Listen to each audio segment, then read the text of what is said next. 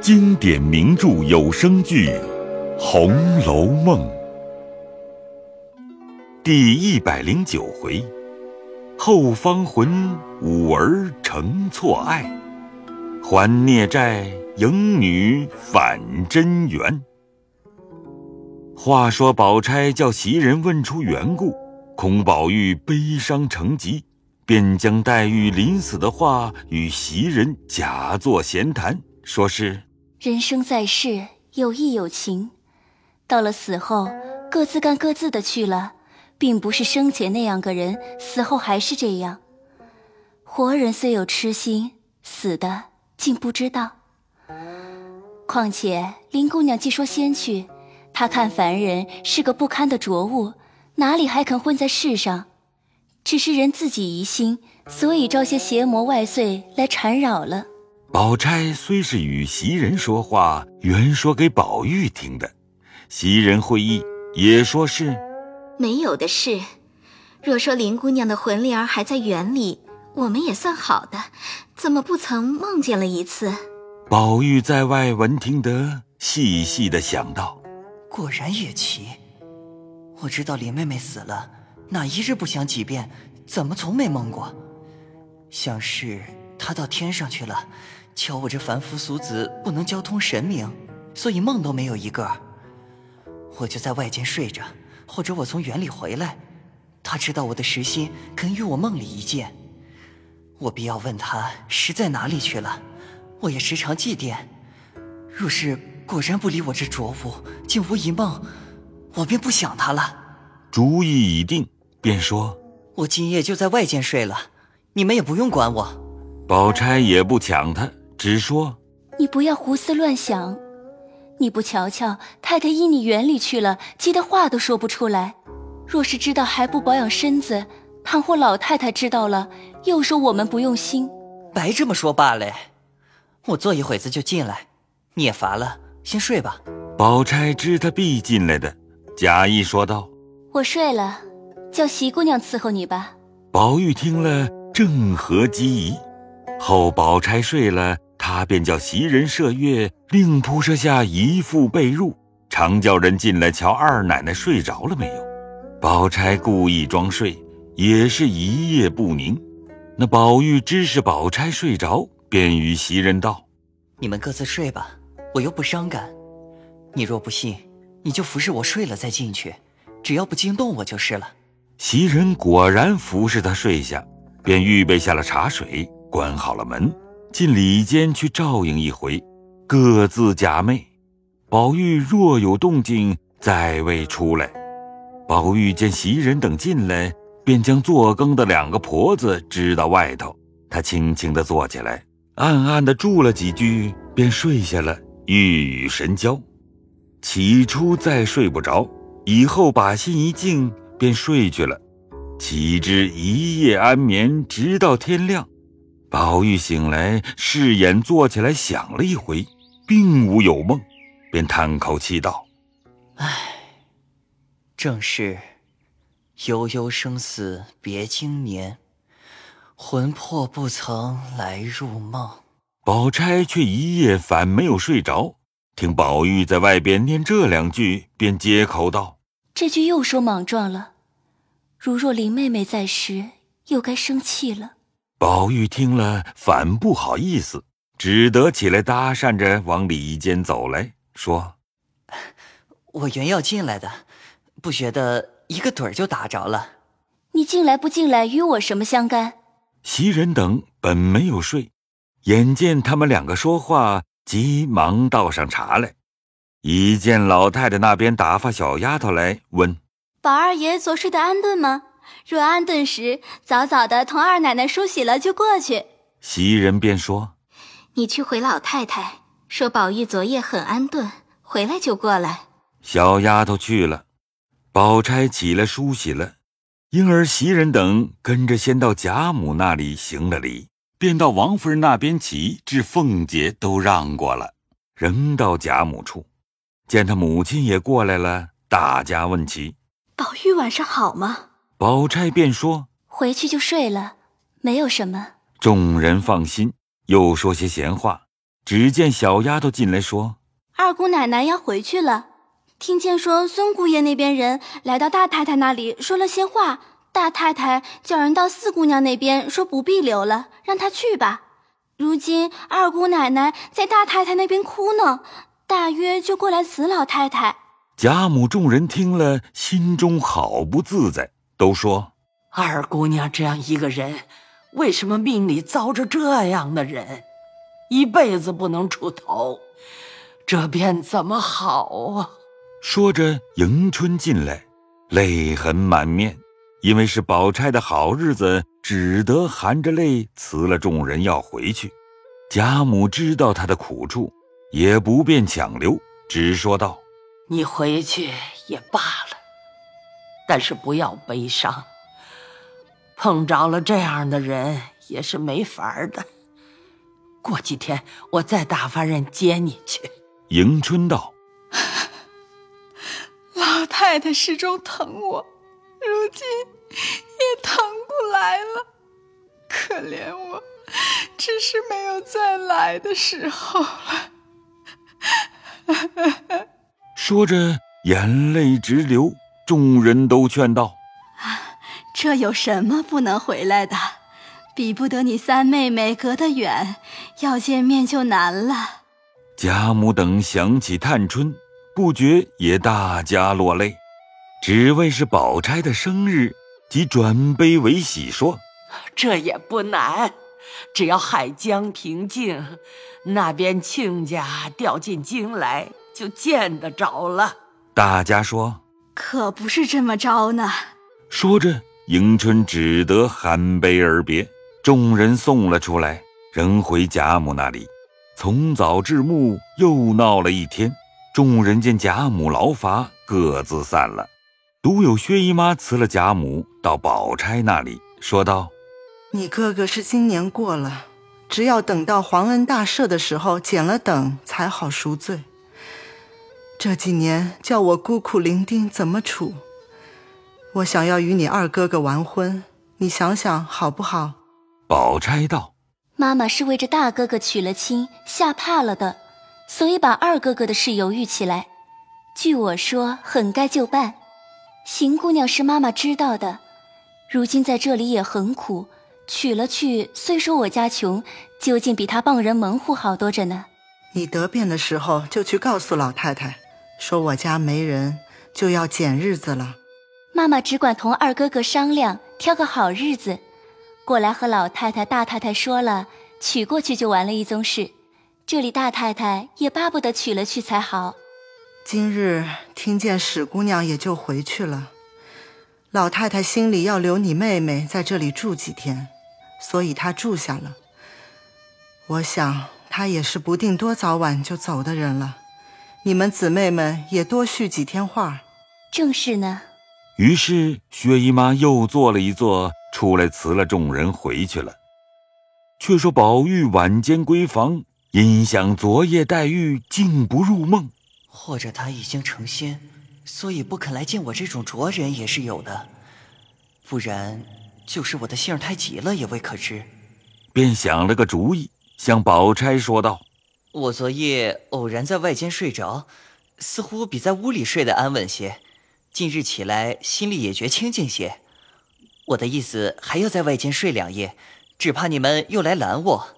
宝钗听了，明知早晨他嘴里念诗是为着黛玉的事了，想来他那个呆性是不能劝的，倒好叫他睡两夜，索性自己死了心也罢了。况间昨夜听他睡得倒也安静，便道：“好没来由，你只管睡去，我们拦你做什么？”但只不要胡思乱想，招出些邪魔外祟来。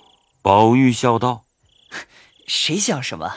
袭人道：“依我劝，二爷竟还是屋里睡吧，外边一时照应不到，着了风倒不好。”宝玉未及答言，宝钗却向袭人使了个眼色。袭人会意，便道：“也罢，叫个人跟着你吧，夜里好倒茶倒水的。”宝玉便笑道。这么说，你就跟了我来。袭人听了，倒没意思起来，登时绯红了脸，一声也不言语。宝钗素知袭人稳重，便说道：“他是跟惯了我的，还叫他跟着我吧，叫麝月五儿照料着也罢了。况且今日他跟着我闹了一天也乏了，该叫他歇歇了。”宝玉只得笑着出来。宝钗因命麝月五儿给宝玉仍在外间铺设了，又嘱咐两个人醒睡些，要茶要水都留点神。两个答应着出来。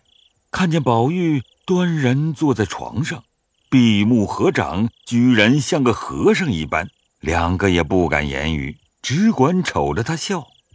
宝钗又命袭人出来照应，袭人看见这般，却也好笑，便轻轻的叫道：“该睡了，怎么又打起坐来了？”宝玉睁开眼，看见袭人，便道：“你们只管睡吧，我坐一坐就睡。”因为你昨日那个光景，闹得二奶奶一夜没睡，你再这么着，成何事体？宝玉料着自己不睡都不肯睡，便收拾睡下。袭人又嘱咐了麝月等几句，才进去关门睡了。这里麝月、五儿两个人也收拾了被褥，伺候宝玉睡着，各自歇下。哪知宝玉要睡，越睡不着，见他两个人在那里打铺。忽然想起那年袭人不在家时，晴雯、麝月两个人服侍。夜间麝月出去，晴雯要吓他，因为没穿衣服着了凉。后来还是从这个病上死的。想到这里，一心移在晴雯身上去了。忽又想起凤姐说五儿给晴雯托了个影，因又将想晴雯的心肠移在五儿身上。自己假装睡着，偷偷的看那五儿，越瞧越像晴雯，不觉呆性复发。听了听，里间已无声息，只是睡了。却见麝月也睡着了，便故意叫了麝月两声，却不答应。五儿听见宝玉唤人，便问道：“二爷要什么？”宝玉道：“我要漱漱口。”五儿见麝月已睡，只得起来重新捡了蜡花，倒了一盅茶来，一手托着漱盂，却因赶忙起来的身上只穿着一件桃红绫子小袄，松松的挽着一个嘴儿。宝玉看时，居然晴雯复生，忽又想起晴雯说的，早知担个虚名，也就打个正经主意了。不觉呆呆的呆看，也不接茬。那五儿自从方官去后，也无心进来了。后来听见凤姐叫他进来服侍宝玉，竟比宝玉盼他进来的心还急。不想进来以后，见宝钗袭人一般尊贵稳重，看着心里实在敬慕。又见宝玉疯疯傻傻，不似先前风致。又听见王夫人。为女孩子们和宝玉玩笑都撵了，所以把这件事搁在心上，倒无一毫的儿女私情了。怎奈这位呆爷今晚把他当作晴雯，只管爱惜起来。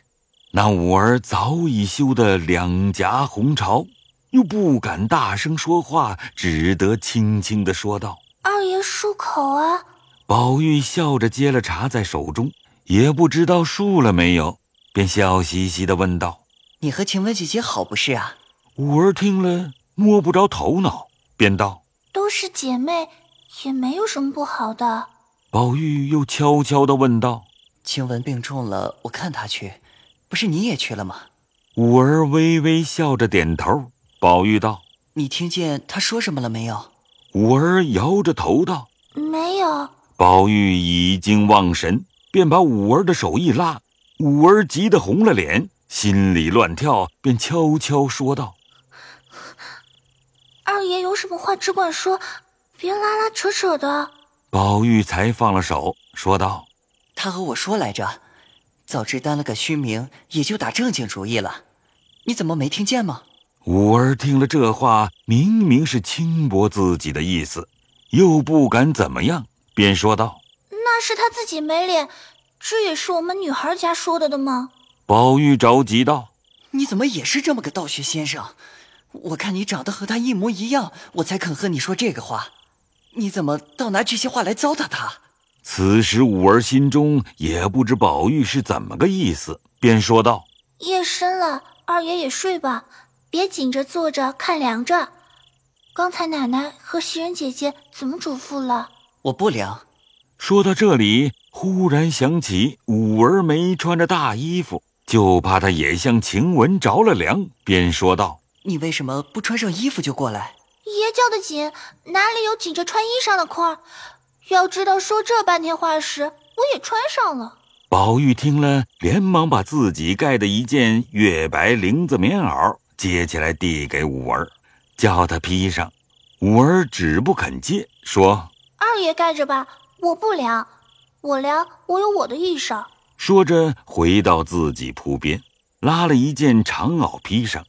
又听了听，麝月睡得正浓，才慢慢过来说：“二爷今晚不是要养神了吗？”是告诉你吧，什么是养神？我倒是要御仙的意思。五儿听了，越发动了疑心，便问道：“御什么仙？你要知道，这话长着呢。你挨着我来坐下，我告诉你。”五儿红了脸，笑道：“你在那里躺着，我怎么做呢？”这个何妨？那一年冷天，也是你麝月姐姐和你晴雯姐姐玩，我怕冻着他，还把他揽在被里卧着呢。这有什么的？大凡一个人，总不要酸文假醋才好。五儿听了，句句都是宝玉调戏之意，哪知这位呆爷却是实心实意的话。五儿此时走开不好，站着不好，坐下不好，倒没了主意了。因微微的笑着道：“你别混说了，看人家听见这是什么意思？怨不得人家说你专在女孩身上用功夫，你自己放着二奶奶和袭人姐姐都是仙人似的，只爱和别人胡缠。明儿再说这些话，我回了二奶奶，看你什么脸见人。”正说着，只听外面咕咚一声，把两个人吓了一跳。里间宝钗咳嗽了一声。宝玉听见，连忙努嘴儿，五儿也就忙忙的熄了灯，悄悄的躺下了。原来宝钗袭人因昨夜不曾睡，又见日间劳乏了一天，所以睡去都不曾听见他们说话。此时院中一响，早已惊醒，听了听也无动静。宝玉此时躺在床上，心里疑惑：莫非林妹妹来了？听见我和五儿说话，故意吓我们的。翻来覆去，胡思乱想，五更以后才朦胧睡去。却说五儿被宝玉鬼混了半夜，又见宝钗咳嗽，自己怀着鬼胎，生怕宝钗听见了，也是思前想后，一夜无眠。次日一早起来，见宝玉尚自昏昏睡着。便轻轻地收拾了屋子。那时麝月已醒，便道：“你怎么这么早起来了？你难道一夜没睡吗？”五儿听这话，又似麝月知道了的光景，便只是讪笑，也不答言。不一时，宝钗、袭人也都起来，开了门，见宝玉尚睡，却也纳闷：怎么外边两夜睡得到这般安稳？即宝玉醒来。见众人都起来了，自己连忙爬起，揉着眼睛细想，昨夜又不曾梦见，可是仙凡路隔了。慢慢的下了床，又想昨夜五儿说的宝钗袭人都是天仙一般，这话却也不错，便怔怔的瞅着宝钗。宝钗见他发怔，虽知他为黛玉之事，却也定不得梦不梦，只是。瞅得自己倒不好意思，便道：“二爷昨夜可真遇见仙了吗？”宝玉听了，只道昨晚的话，宝钗听见了，笑着勉强说道：“这是哪里的话？”那五儿听了这一句，越发心虚起来，又不好说的，只得且看宝钗的光景。只见宝钗又笑着问五儿道。你听见二爷睡梦中和人说话来着吗？宝玉听了，自己坐不住，搭讪着走开了。五儿把脸绯红，只得含糊道：“前半夜倒说了几句，我也没听真，什么担了虚名，又什么没打正经主意，我也不懂，劝着二爷睡了。后来我也睡了，不知二爷还说来着没有？”宝钗低头一想，这话明是为黛玉了，但紧着叫他在外头，恐怕心邪了，找出些花妖月子来。况且他的旧病原在姊妹上情重，只好设法将他的心意挪移过来，然后能免无事。想到这里，不免面红耳热起来，也就讪讪的进房梳洗去了。